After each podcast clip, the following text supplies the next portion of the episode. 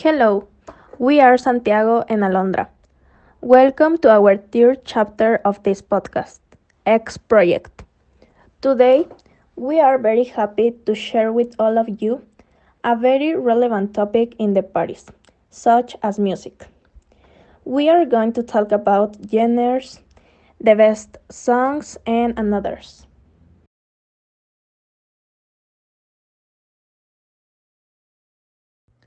Today, music is the most important part to determine if a party is good or bad.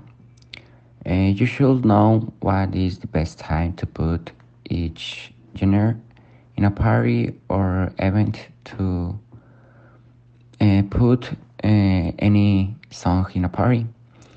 Uh, today, uh, the parties it's a mix of all kinds of music, but always at the best moment of the party, you should play reggaeton, but not any song.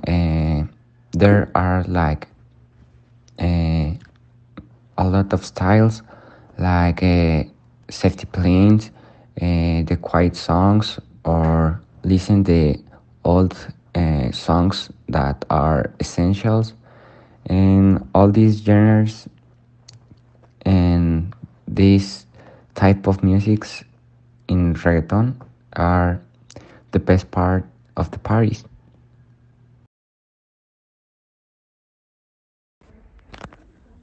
I think it's very important to know how to divide the genres of music at a party.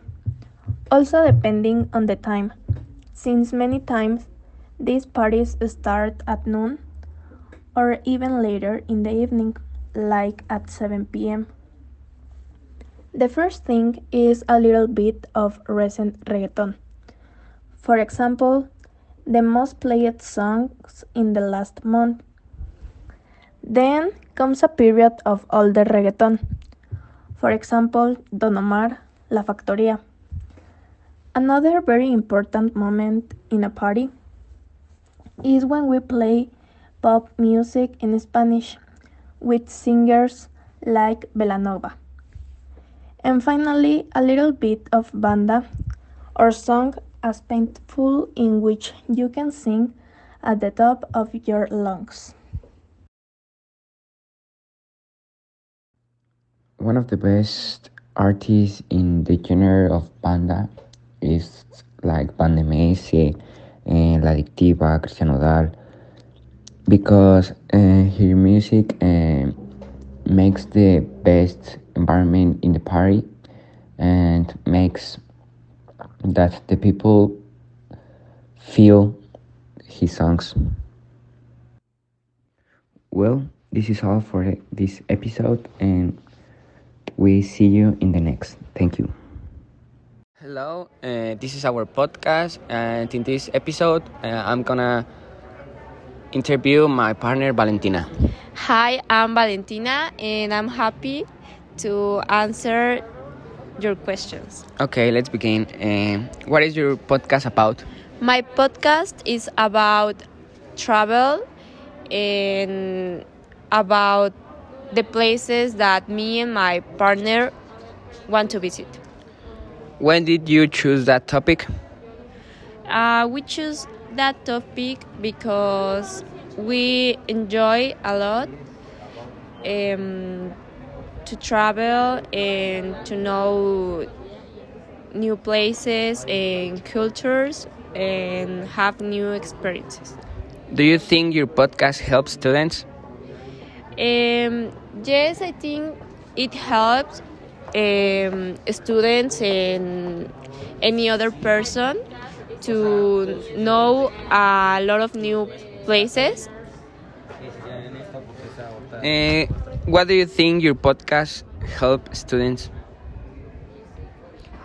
Um, I think it helps because in that with my podcast they can have an idea of what is to travel to some places that we have traveled or they can have some entertainment with that.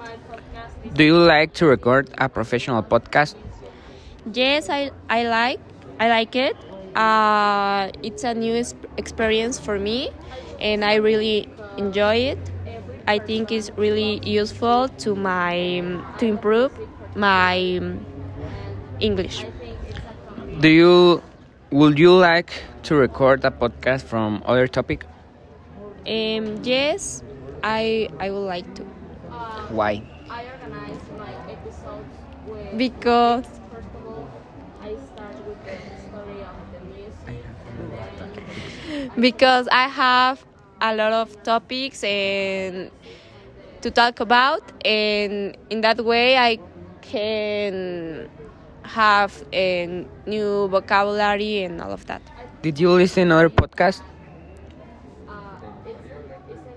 Um, yes, I listened uh, to other podcasts. My uh, podcast, the podcast of my partners and others.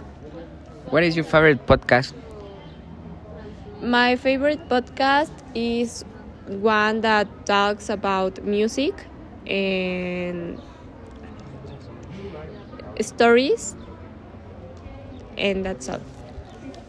Well, that is all for this episode. Thank you. Thank you.